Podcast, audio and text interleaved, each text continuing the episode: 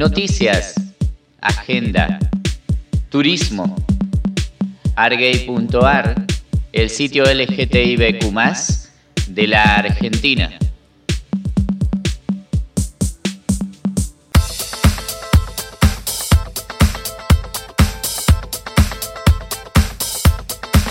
¿Cómo están? ¿Cómo les va? Buenas noches, buenos días, buenas tardes, bienvenidos. Este es el espacio informativo de la comunidad LGBT y Q de la Argentina. Yo soy Néstor, soy de argay.ar. Les agradezco por estar allí y los invito a participar de este espacio informativo a través de nuestras redes sociales, ya sea en Instagram, en Facebook o en Twitter. Nos encuentran como argay.ar.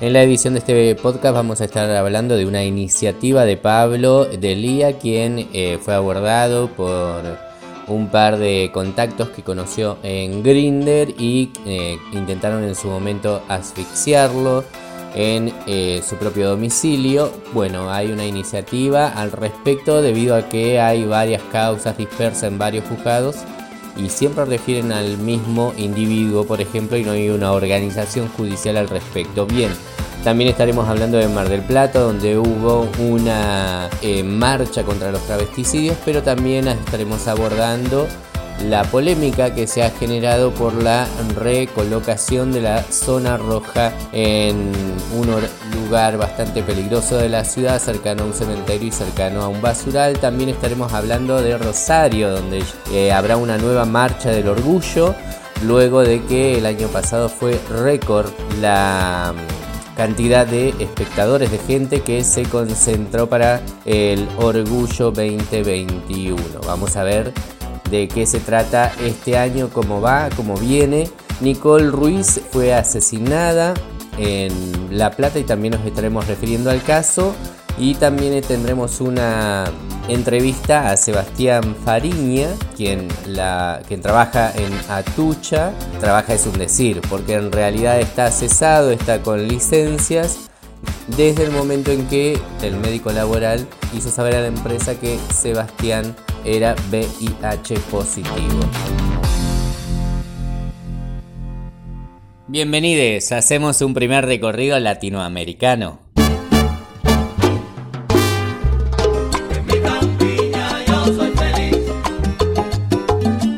Que respecta a Cuba, el pasado domingo se aprobó mediante plebiscito el nuevo Código de Familias, lo cual permite que ya sean una realidad en la isla caribeña el matrimonio igualitario, la gestación solidaria, la filiación asistida y la multiparentalidad. Estas cuestiones están un poco más explicadas, están un poco mejor explicadas en la página argay.ar, así que si ustedes quieren vayan al artículo y ahí está más desarrollado lo que tiene que ver justamente con esta eh, nueva realidad que se da mediante la aprobación de esta norma que sustituye a la que viene desde 1975 reinando en eh, las familias cubanas. Cuestión es que la isla, mediante esta aprobación, se pone al frente en cuanto a estos derechos sociales en lo que tiene que ver con este código de familia, este nuevo código de familia por un 67% aprobado el pasado domingo.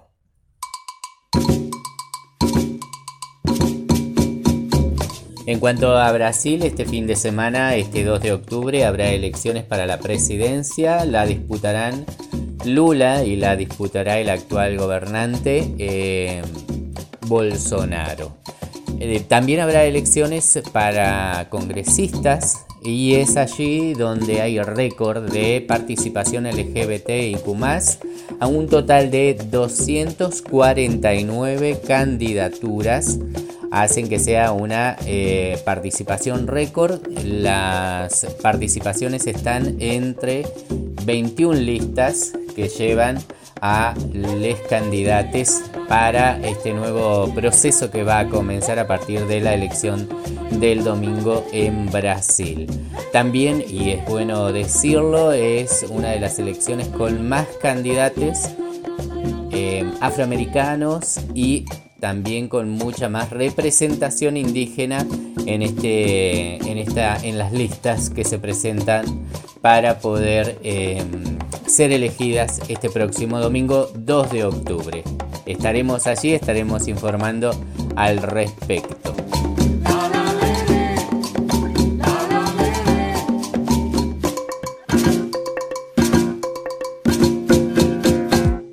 Noticias, agenda, turismo, argay.ar, el sitio LGTBQ de la Argentina. Pablo Delía, quien hace poco fue noticia porque casi fue eh, asfixiado en un encuentro con un par de contactos de Grinder, Pablo Delía ha abierto un canal de colaboración para la campaña de visibilización de estos casos que está realizando. El canal de colaboración es la página Cafecito, cafecito.app con doble P, cafecito.app barra basta de odio. Allí podemos colaborar para sostener esta campaña que eh, está llevando adelante Pablo.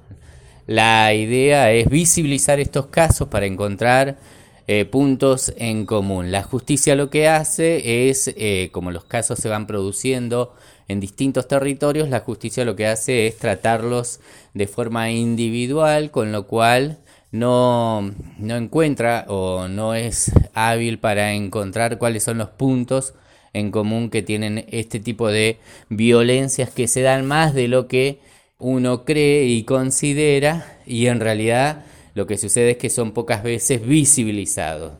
La campaña de visibilización que está haciendo Pablo, que comenzó justamente por la visibilización en el Canal 9 de Buenos Aires y siguió en otros medios, esa campaña de visibilización la podemos acompañar, la podemos ayudar mediante la colaboración en cafecito.app barra basta de odio.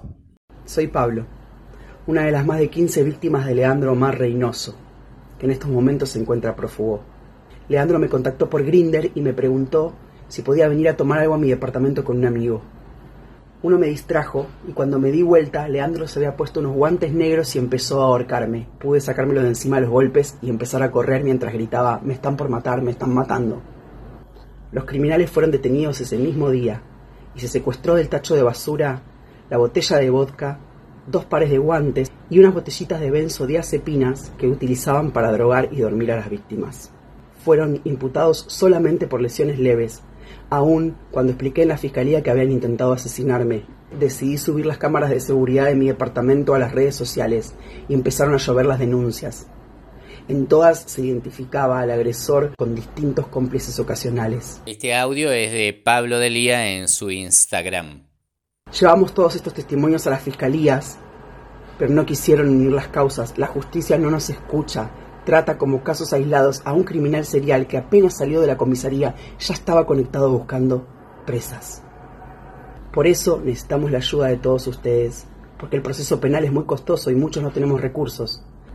Puedes donar en cafecito barra basta de odio o mandarnos toda la información que tengas sobre Leandro Mar Reynoso y sus cómplices ocasionales a basta de odio ya gmail.com. No estamos solos.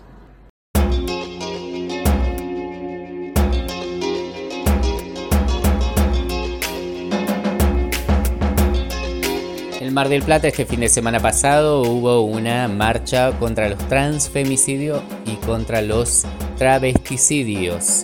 Cintia Pili es una activista trans, militante por los derechos humanos de Mar del Plata y nos cuenta acerca de esta marcha y acerca del el contexto en el que se realiza. Bueno, el eh, pasado fin de semana mm, estuvimos marchando. Esta sería la segunda marcha de basta de travesticidios y trans, femicidios eh, del país. Eh, se hizo en consonancia con la ciudad de Buenos Aires y en algunos, algunas provincias de la Argentina.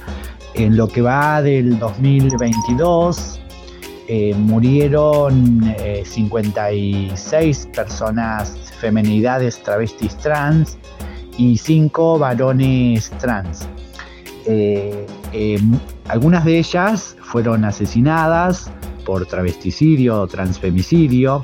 Y nosotras este, consideramos las muertes de algunas compañeras que llegaron tarde con su, situación de salud, em, al, médico, digamos, al, servicio de salud, eh, travesticidios sociales. Para nosotras, todas las muertes eh, han sido son evitables, digamos, si hubiésemos tenido un sistema de salud eh, que respete la identidad de género, un sistema de salud empático, un sistema de salud inclusivo.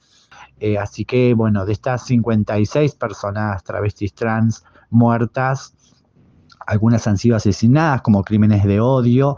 En lo que tenga que ver con Mar del Plata, centralizamos este, eh, la muerte de el asesinato de, la compañera Pancha Quebracho, que era un actor transformista muy pero muy importante de acá de la ciudad de Mar del Plata, este, que bueno, durante muchos años hizo militancia desde el arte y desde el escenario, junto a, otros este, artistas. Y por otro lado también eh, Alejandra Ionisi, una activista de la, de la ciudad de Santa Fe, de la provincia de Santa Fe, eh, que bueno, fue asesinada por su pareja, en este caso su pareja está detenido y demás, pero bueno, eh, queríamos visibilizar simplemente eh, y, no menor las 56 muertes de, de nuestras compañeras y compañeros.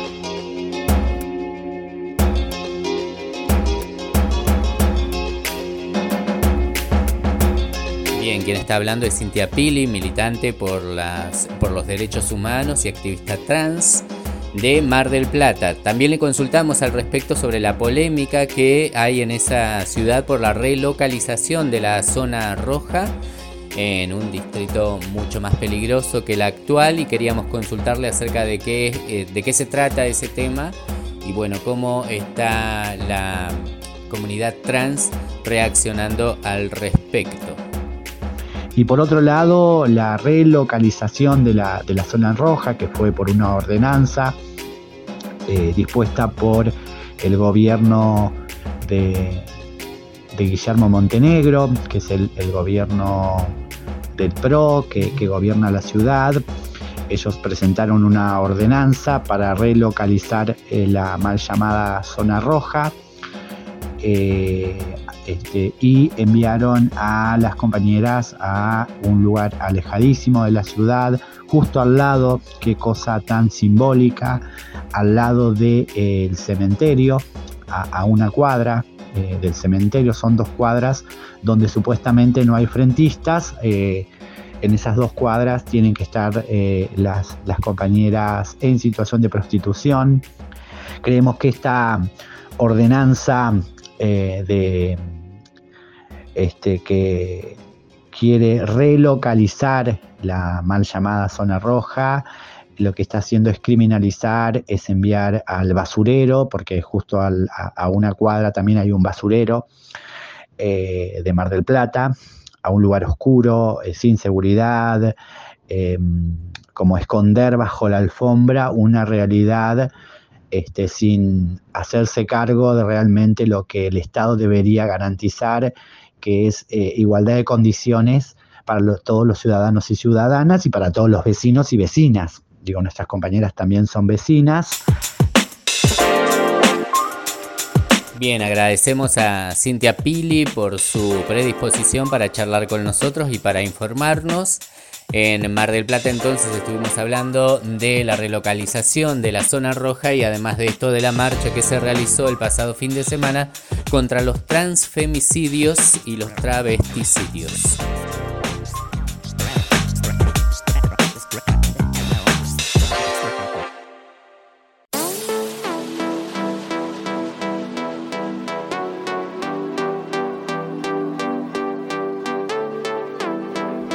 Hay marcha y marcha y marcha en Rosario, marcha del orgullo LGBTIQ en Rosario. Estamos Artes, ley de reparación histórica para sobrevivientes travestis trans post dictadura ya. El sábado entonces a partir de las 13 habrá feria en la Plaza Libertad. Luego a las 17 se estima más o menos que va a empezar la marcha y a las 20 horas estará el festival. Nos comentan desde la organización de la marcha lo siguiente. Comentarte que ya venimos desde hace varios meses reuniéndonos. Eh, si bien durante todo el año tenemos reuniones para, para seguir la agenda de la diversidad y la disidencia, ver qué problemáticas hay, los proyectos que se vienen trabajando en los ámbitos legislativos. Siempre a mitad de año empezamos con la organización de la Marcha del Orgullo, que ampliamos la convocatoria a todas las organizaciones y activistas de la ciudad y la región también. Es importante destacar que este año somos más de 40 organizaciones, además de Rosario, está Pulna, Roldán, Granado, Baigorria, San Lorenzo, Arroyo Seco, Villa Gobernador Galvez, es todo el gran Rosario, lo cual hace que sea una marcha muy importante, sobre todo la apropiación y entendiendo la importancia política que tiene intervenir en los territorios y llevar el orgullo, nuestras fiestas, nuestros reclamos eh, a, cada uno de los lugares eh, en los que habitamos, para poder transformar también y generar espacios de libertad en esos lugares. Así que eh, esperamos el primero de octubre, mucha gente, eh, hay mucho entusiasmo, la marcha viene duplicándose año a año y se viene haciendo un trabajo en una diversidad de, espacios y de opiniones, pero construyendo un camino único frente a la falta de políticas públicas para nuestro Por eso decimos que estamos artes de la inacción estatal, de la desidia social, frente a los travesticidios y exigimos ley de reparación histórica para sobrevivientes travesti trans post dictadura ya. Ese es el pedido que lleva la Marcha del Orgullo en Rosario, que eh, tendrá su festival de cierre con Chocolate Remix, a Becker y La Lucero.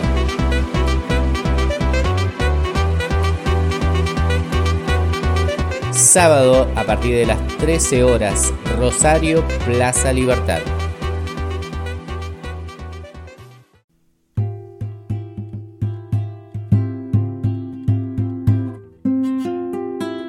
Hablando de marchas, este viernes se está realizando la Marcha del Orgullo en Montevideo, Uruguay. El anterior fin de semana se realizó en la ciudad de Colonia, la bella eh, ciudad costera lindante al río de la Plata. Bien, en ambas marchas está participando un emprendedor de Córdoba, Ángel, así es que le consultamos a él cuál es la experiencia de un emprendedor participando de las ferias en estas marchas del orgullo.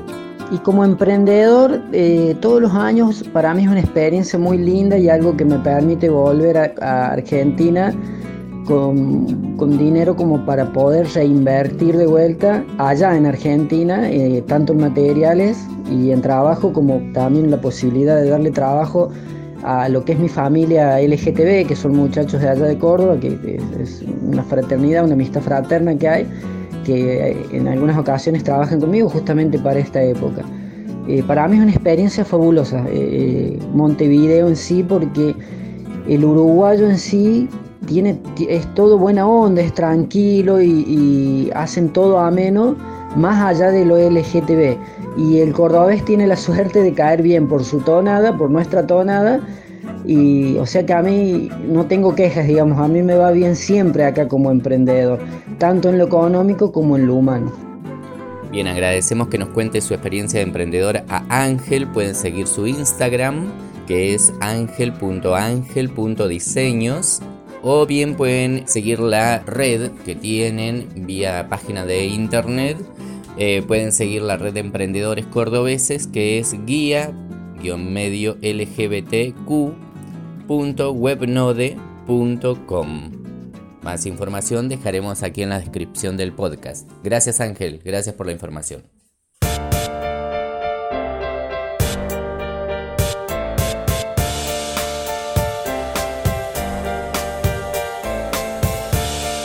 Nicole era una activista travesti, Nicole Ruiz tenía 35 años y falleció el 26 de septiembre después de agonizar en el hospital tras un golpe en la cabeza que le asestó su cuñado el viernes 23 en el barrio Los Hornos de La Plata y cuando Nicole estaba defendiendo a su hermana de una golpiza de, este, de parte de este sujeto. Recordamos a Nicole cuando hablaba justamente sobre la realidad de las travestis eh, post pandemia. ¿Cuál es, la, ¿Cuál es la situación de las travestis y trans en este contexto de, de cuarentena? Que no pueden salir a la calle, no, no pueden tener nada, y algunas se prostituyen, algunas vivían de la calle, ahora ni en la calle pueden andar. Y tenés que estar en tu casa, y en tu casa no, si no salís no comés, y estás ahí, ¿qué, qué haces? Y estás en, te quedas en tu casa nomás, cuando no dejan salir la gente. Y la calle está muy jodida, no, no es como antes. Antes por lo menos había clientes, ahora hay gente toda loca, matan muchas chicas travestis, están matando. Piensa que todas venden droga y todas no venden droga. Si venderíamos droga no andaríamos así como estamos. Y, y por eso dejamos la calle y todo, para estar mejor, pero en estar mejor estamos peor. Esta semana de la Defensoría LGBT más y Zona Queer junto a, con familiares, amigues y compañeros se autoconvocaron frente a la Fiscalía 7 de La Plata para pedir justamente justicia por el transfemicidio de Nicole Ruiz, quien fue asesinada por eh, su cuñado día pasado, el pasado viernes. Estaremos siguiendo desde argay.ar el caso y estaremos informando desde allí. Vaya nuestra condena al hecho y nuestro acompañamiento a sus amigues y a su familia.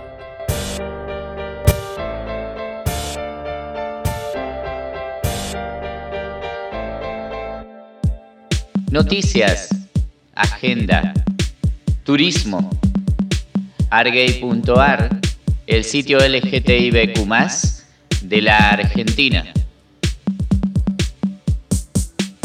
Bien, esta semana se conoció por los medios nacionales, por Canal 9, el caso de Sebastián Fariña, quien es trabajador de la empresa nacional Atucha y quien denuncia que esta empresa lo discrimina a raíz de haberse enterado por el médico laboral de que porta VIH. A raíz de eso, la empresa lo empezó a dejar sin funciones y actualmente está de licencia justamente por todo este mal eh, momento que le está haciendo vivir esta empresa que no quiere que esté dentro de su eh, planta laboral según cree él. Cuestión entonces es que les, los invitamos, si no escucharon, a escuchar un resumen del informe que hizo el canal y luego lo escuchamos a Sebastián Fariña.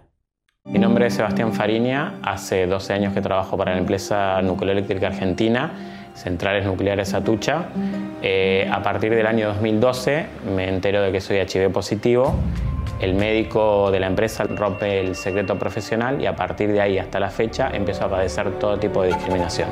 ¿De qué manera impacta esta discriminación? Termino con un gran cuadro de depresión y con tres intentos de suicidio. ¿Cuál es tu situación hoy en la empresa? Hoy estoy eh, de licencia, eh, sigo trabajando, sigo perteneciendo a la empresa, pero la empresa no cesa con el tema de la discriminación. ¿Cómo te das cuenta que sabían? Yo mi sexualidad no la oculté nunca, eh, pero bueno, ya era como notorio no querer compartir un mate, llegar, esconder, no querer compartir lugares comunes de, comida, nosotros comíamos en los escritorios. ahí es como que empecé a darme cuenta, digamos, de, de que había algo raro, empecé a sospechar y todo fue llevando a darme cuenta de a poco. Hay audios del médico, ¿no?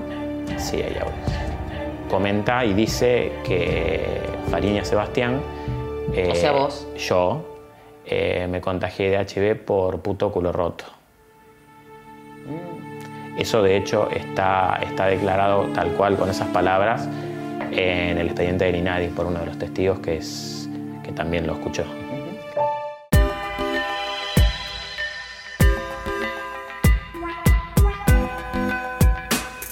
¿Hace cuánto tiempo trabajabas? Diríamos, en el 2012 sucedió todo esto.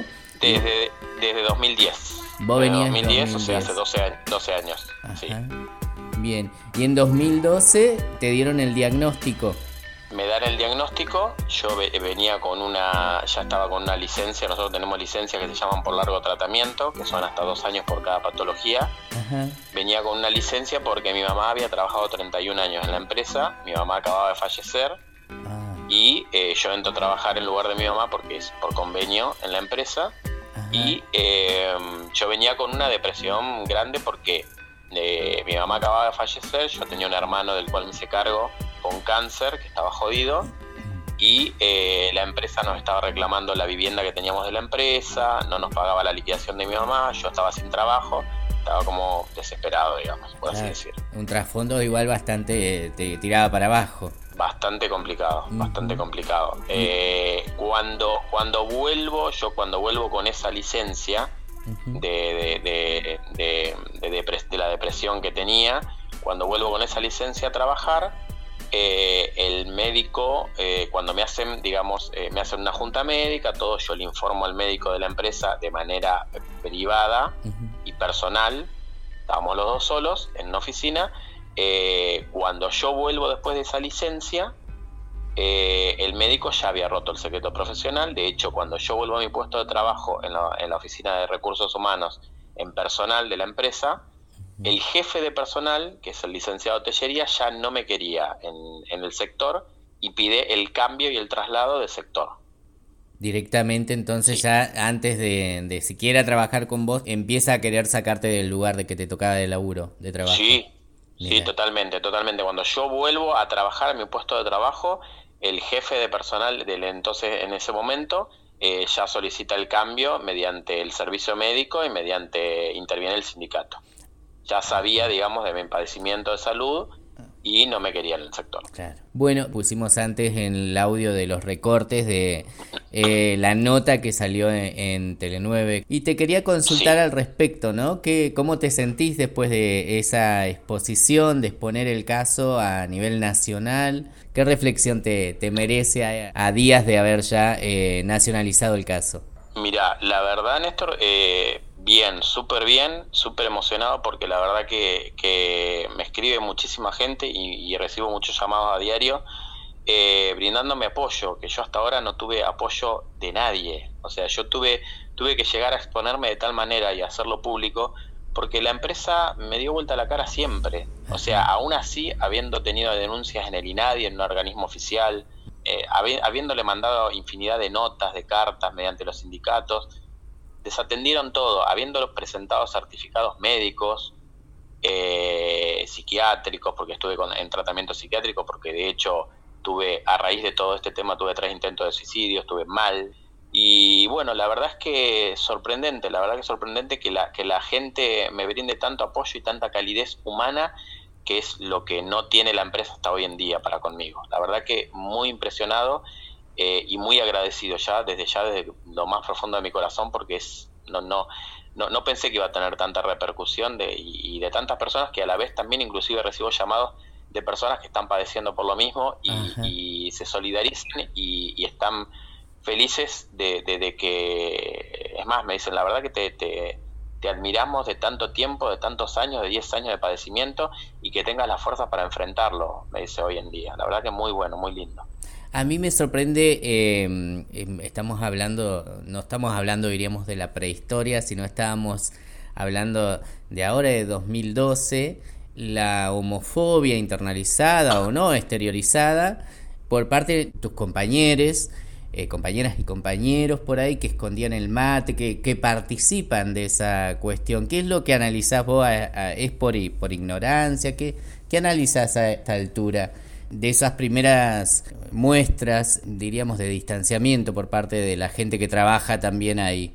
Mira, yo te podría decir, en parte puede ser también por ignorancia, pero la gran mayor parte es porque, como vos decías bien, cada uno se cuida a sus espaldas. Estamos en una empresa que es una empresa del Estado, en la cual eh, muchísimas, eh, o, sea, no es mi caso porque la verdad el que me conoce sabe cómo trabajé y cómo trabajo y cómo soy como persona, pero es una empresa donde vos si querés escalar por ahí también es como que tenés que pisar un poco de cabezas. Entonces generalmente eh, cuando vos ves un caso así, no vas a ir a apoyar a la persona, digamos, generalmente porque de hecho se ve a diario. Vos lo podés hablar con cualquier persona de la empresa y te va a decir exactamente lo mismo, no solo con mi tema, sino con muchísimos más. Digamos, desde segregar a una persona, sacarla, no darle una categoría, sacarla del puesto para acomodar a otra. Entonces, eh, cada persona siempre, como se dice eh, en la jerga, va a cuidar su quintita, ¿no? Claro. Básicamente es una mezcla de eso más una mezcla también de ignorancia también. Pero eh, estoy casi convencido que la mayor, el, mayor porcentaje es, eh, es de las personas que cada uno cuida su quintita, digamos. Más allá de que venías con un malestar emocional por todo lo, anterior, diríamos que nos contaste, eh, el detonante de esto es que el médico rompe con, el, con cuidar, algo que vos le habías comentado, el secreto profesional, y comienza eh, a hacer pública, o al menos ahí dentro de la empresa, una información que era privada. ¿Ese médico sigue en funciones hoy por hoy, trabajando ahí, siendo, haciendo medicina laboral ahí en, en Atucha? Sí, totalmente. A mí lo que me llama, y a mí, no solo a mí, sino al cuerpo de abogados que tengo en este momento, que me están asesorando, eh, y, a muchísima gente también, es que, mm, a ver, para que se entienda, en nosotros al ser empleados estatales, eh, por ejemplo, por decirte, eh, en, práctica, yo tengo mi escritorio y tengo una lapicera. Si yo esa lapicera la muevo sin supervisión y sin autorización de un jefe hacia otro escritorio, yo directamente corro el riesgo de que la empresa me haga un sumario. Con algo tan delicado como fue esta denuncia, que de hecho hay millones de testigos eh, y hay un montón de pruebas, al médico no se le labró ni siquiera un sumario. Un sumario cuando por, por temas menores, muchísimos menores, a muchísimos empleados de la empresa se le han iniciado hasta causas judiciales. No solo sumarios, sino causas judiciales posteriores. Entonces, eh, llama poderosamente la atención que la empresa no haya tomado acciones de ningún tipo hacia el médico. El médico hoy habiendo violado el secreto profesional de un, de un personal de la empresa, del Estado, aún hoy siguen sus funciones. Sebastián, la empresa, luego de esta masificación del caso, ¿la empresa tuvo algún acercamiento hacia vos? ¿Tuvo algún llamado? Eh, algún mail, algo que pudiera indicar que al menos se hace cargo de, de su error en el funcionamiento? No, para nada. Solamente recibí un solo WhatsApp del ex vicepresidente, que es el ingeniero Rubén Quintana, al cual le estoy eternamente agradecido, y en el cual, bueno, eh, da a notificar que yo ya le había avisado en su momento, cuando él estaba como vicepresidente, hace un año y medio más o menos en la empresa, em, em, de que iba a ser público esto porque ya era insostenible. Eh, en ese momento no lo hice. Eh, en este momento, eh, como seguí, seguí padeciendo la discriminación y no cesó nunca la empresa, dije, bueno, por algún lado tenemos que entrar y por algún lado tenemos que comenzar a, hacer algún tipo de acción. Y en recomendación con todo el equipo de, abogados que me asesora, dijimos, bueno, vamos a hacerlo público. Pero la verdad es que es, es, es, gravísimo y es doloroso, en realidad, que, que, nadie, nadie de la empresa hoy haya levantado el teléfono para decir, o apenas un mail o apenas un mensaje, eh, como para decir, bueno, nos solidarizamos o, vamos a ver qué podemos hacer para tomar en cuenta tu caso. No, la verdad que nadie a nivel empresa. Sí a nivel eh, sindicales, son, hay varios sindicatos ah, dentro de la empresa, eh, ellos, sí, ellos sí se comunicaron conmigo. Pero a nivel empresa-empresa, no, nadie. Sebastián, me contabas que también se habían comunicado algunas personas que por ahí sufren el mismo tipo de acoso, el mismo tipo de violencia dentro de sus ambientes laborales. Eh, ¿Cuál es la reflexión que dejas para quienes eh, notan este tipo de comportamientos de, de, manera institucional? Sí, la verdad es que... Me llama poderosamente la atención y, eh, recibo, como te decía hoy, a diario muchísimos mensajes de muchísimas personas, eh, mm, eh, las cuales me felicitan y yo no, no, no creo que necesiten felicitarme por visibilizar esto y porque ellos como que en este momento se ven como contenidos y como que digo palabras textuales de, varios de los mensajes y llamados que he recibido en estos días después de que salió la nota a nivel nacional, eh, eh, además de solidarizarse, eh, es como que sienten que no están solos. Y yo en realidad les digo que les doy las gracias a ellos porque yo siento que yo no estoy solo, porque la verdad que los mensajes son impresionantes y son como muy emotivos. Por eso vivo diciendo y a cada medio que se comunica conmigo y, en tu caso y que están interesados en el tema y, visibilizarlo, estoy eternamente agradecido porque la verdad que esto hay que hacerlo visible porque como, como, como yo venía diciendo hasta ahora, no soy la única persona que lo viene padeciendo, más allá de que Hay un agravante porque esto es una empresa del Estado que acaba de promulgar una ley que la está violando sistemáticamente. Hay muchísimas personas que por ahí no tienen el acceso o que no pudieron llegar o, con, o que no se animan directamente a hacerlo público por miedo a que los despidan porque son empresas privadas. Bueno, en mi caso yo, gracias a Dios, no, no, no, no pasé por ese proceso, aunque sí pasé por un proceso de 10 años demasiado doloroso y el cual, por el cual hoy voy a seguir luchando.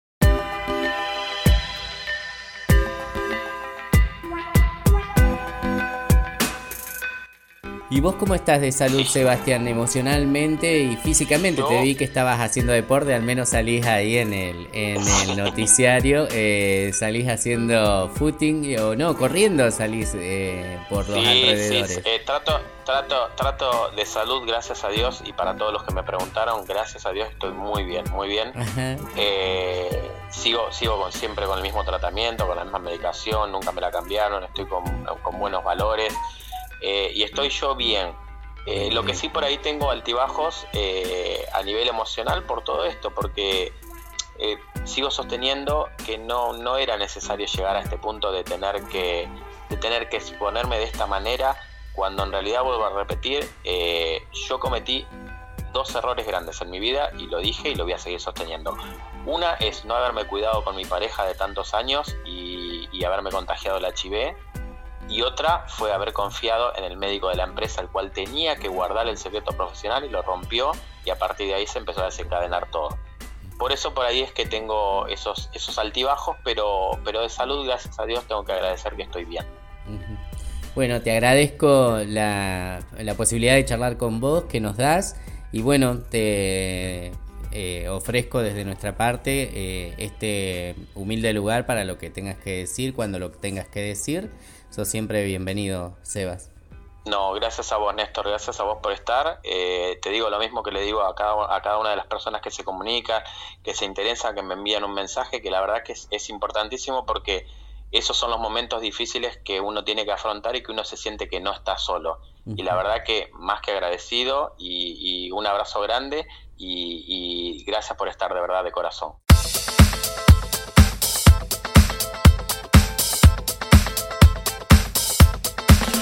Bien, hasta acá llegamos, hasta aquí el programa, hasta aquí el podcast de hoy, hasta aquí este semanario. Nos ha faltado Rincón Literario, lo sabemos, pero lo tendremos preparado para la próxima emisión.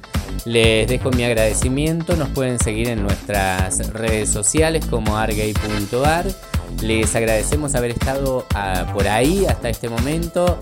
Deseamos que eh, la pasen bien las calles nos llaman, hay eh, Marcha del Orgullo en Rosario, como lo dijimos en esta presentación, pero también hay Marcha del Orgullo en San Isidro, como ya también lo dijimos en un podcast eh, que tenemos al respecto aquí en este mismo canal. Yo soy Néstor, soy de argay.ar, les agradezco haber estado allí.